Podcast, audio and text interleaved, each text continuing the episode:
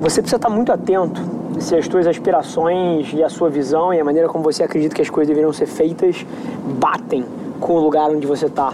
Fala pessoal, Rafa aqui, seja bem-vindo a mais um episódio da nossa experiência em áudio. A gente compartilha com vocês conteúdos sobre marketing, venda, gestão, negócios, tudo que precisa estar no playbook de alguém que está nas trincheiras construindo o seu sonho. Então, antes da gente começar, queria te contar um segredo. Ia significar muito para mim saber que você está tirando o máximo desse conteúdo, então não se esquece de tirar um print da sua tela, postar nas stories e me marcar para eu saber que você está ouvindo. Quem já me mandou alguma mensagem, já me mandou algum direct, sabe que eu respondo pessoalmente todas as mensagens. E agora, sem enrolação, vamos pro episódio de hoje. Eu lembro quando eu, quando eu comecei a, a usar muito as plataformas e produzir muito conteúdo, tinha um amigo meu que é, inclusive, é o head de Partner Sales na Stiling, né, que é uma plataforma de inteligência artificial fodida. E o Diego. E ele me chamava de designer de stories. Porque, bicho, eu ficava obcecado pela estética do negócio, em botar o texto pô, alinhado. Eu lembro uma vez que a gente foi na embaixada da China ter uma reunião e colocar o texto do lado do, do da pilastra da bandeira chinesa flamulando, e aí o bumerangue, o filtro certo. E, e é impressionante como eu fiquei desleixado de lá pra cá. É, cada vez mais entendendo que, assim, pô, é muito mais sobre você fazer uma coisa super autêntica para você e tá ali é, documentando o seu dia do que a estética perfeita, mas eu lembro que eu me divertia, cara. Cada, cada story tinha o ângulo certo, pô, ele me chamava de, de designer sênior de stories. Falava que eu tinha sido promovido de CEO para designer sênior de stories. Figura do cacete. A forma que, vamos lá, uma oficina nos últimos 100 anos, ela anunciava os seus serviços, né, falando que ela fazia uma revisão por 100 reais, fazia uma troca de pneu, tinha um borracheiro lá que custava 75. Era assim que os negócios anunciavam os seus produtos e seus serviços. Isso mudou radicalmente. Então, essa é a primeira coisa que o livro tenta mostrar, que não é mais sobre você falar sobre o seu produto ou sobre o seu serviço e quanto aquilo custa, é sobre você produzir algum conteúdo que desmistifique algum tema em torno do que você faz para que você possa ser percebido pela pessoa que pode consumir como uma autoridade naquilo ou como uma referência naquilo, para que você esteja inserido no dia a dia da pessoa. Então, por exemplo, a principal marca de comida congelada do mundo, ela não anuncia é, os pacotes pô, de comida congelada e quanto custa. Ela mostra como você faz receitas com aqueles vídeos mega cortados e etc. E ela tem 17 milhões de seguidores, tanto seguidores quanto a Ivete Sangalo. Então, é uma abordagem muito diferente de como você comunicar o seu negócio. Então, esse é o primeiro objetivo, pô, desmistificar esse mundo que foi feito de propaganda para um mundo de conteúdo.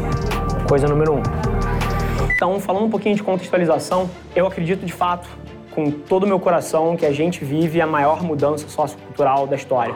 As redes sociais, a internet e o aparelho mobile, eles mudaram a forma com que os negócios e as pessoas se conectam, transacionam e se relacionam de uma forma nunca antes vista. E dentro desse contexto, eu acredito que todo mundo, incluindo eu, ainda subvaloriza o tamanho desse shift que a gente está vivendo. Todos nós somos ciborgues. E assim, isso pode não ter se materializado da forma que os filmes sci-fi previram lá atrás, com um braço mecânico, uma CPU no lugar do cérebro, mas fato é que o celular, ele expandiu a nossa capacidade analítica, a nossa capacidade de relacionamento, a nossa habilidade de influenciar pessoas, negócios e qualquer coisa de uma forma nunca antes vista.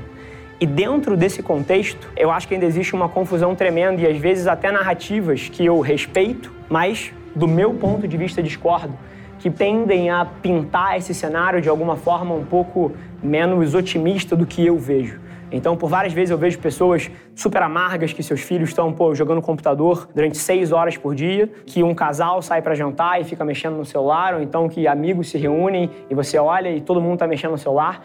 E eu não acho isso fundamentalmente ruim. Isso é diferente. E é aí que eu acho que muita gente se confunde, porque os seres humanos eles odeiam mudança. E dentro dessa narrativa, a forma que as pessoas enxergam o social, o digital e a internet pinta a maneira com que elas vão usar essas ferramentas para frente. Então, eu, sendo um eterno otimista de tecnologia e de inovação, eu olho para isso com um olhar extremamente otimista e por isso eu sou capaz de fazer várias das coisas que eu fiz ao longo dos últimos anos. Então, a gente vive a maior oportunidade de todos os tempos. E a coisa número dois é trazer para as pessoas uma, um entendimento mais macro de como funciona isso, para que elas possam inclusive aplicar para frente, porque a gente vive num mundo hoje em dia que, pô, se a gente entra no ferramental, cara, vamos lá, é assim que você faz no Facebook, é assim que você faz no Instagram, é assim que você faz no TikTok, é assim que você faz no podcast, daqui a quatro anos isso é inútil para ela, porque a plataforma muda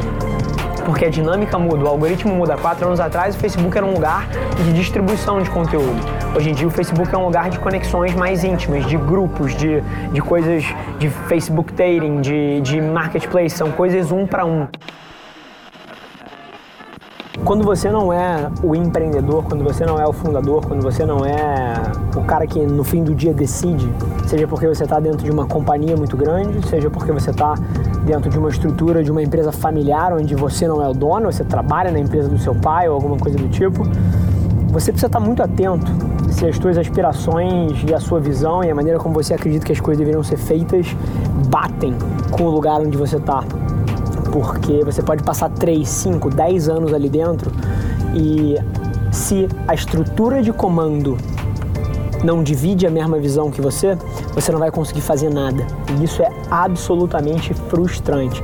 Acho que pô, todo mundo me pergunta, cara, por que, que você conseguiu fazer é, tudo que você fez dentro da companhia da família? Por que, que, cara, no seu caso deu certo? Eu trabalho numa empresa da família, não consigo fazer nada. Os meus tios, os meus pais, porra, eventualmente no outro cenário, diretoria de onde eu trabalho, cara não, não quer mudar. Como é que eu faço? Assim, não faça eles quererem mudar eu gasto 0% do meu tempo tentando convencer os infiéis, tentando converter para minha religião quem não acredita nas mesmas coisas que eu. E se você está dentro de uma organização onde a estrutura de liderança não quer mudar, a sua chance de fazer aquilo ali acontecer é quase que nula e você deveria gastar muito mais tempo buscando alguma coisa que divida e compartilhe a sua visão do que tentando convencer as pessoas que não acreditam no que você no que você tem como visão. Isso serve assim para tudo. Isso serve desde pô, pro que você vende como empresa, por exemplo, na Velar. Eu gasto 0% do meu tempo tentando converter um diretor de uma multinacional que não acredita que mobile é o futuro, que não acredita que pô, fazer estratégias de conteúdo de marca e campanhas dentro das plataformas digitais possa ser é, uma avenida para mover o ponteiro que ele quer. Assim, eu gasto zero tempo tentando convencer. Eu só converso com quem já tem a mesma visão que eu tenho sobre como chegar lá. Agora, converter quem não acredita, zero. E isso serve para várias áreas da vida. Algumas conversas essas semanas giraram em torno disso, por um motivo específico ou outro. Eu acho que é um insight que todo mundo deveria ter em mente. É, não tente converter os infiéis de vida ou como chegar com as pessoas que já têm a sua visão. Isso muda tudo. Esse foi mais um episódio da nossa experiência em áudio. E como eu já falei, eu adoraria saber que você está gostando do que a gente está compartilhando por aqui. Então não esquece, se você está tirando valor desse conteúdo, ia significar o um mundo para mim, que você tirasse um print da sua tela, postasse no Stories me marcando e aproveita para ir na sua plataforma favorita também e deixar um rating de cinco estrelas e um comentário lá, ajudando a gente a construir essa comunidade tão vibrante que move o Brasil para frente através do empreendedorismo e que fala desse Brasil que dá certo. É um prazer ter vocês comigo e a gente se vê no próximo episódio do podcast.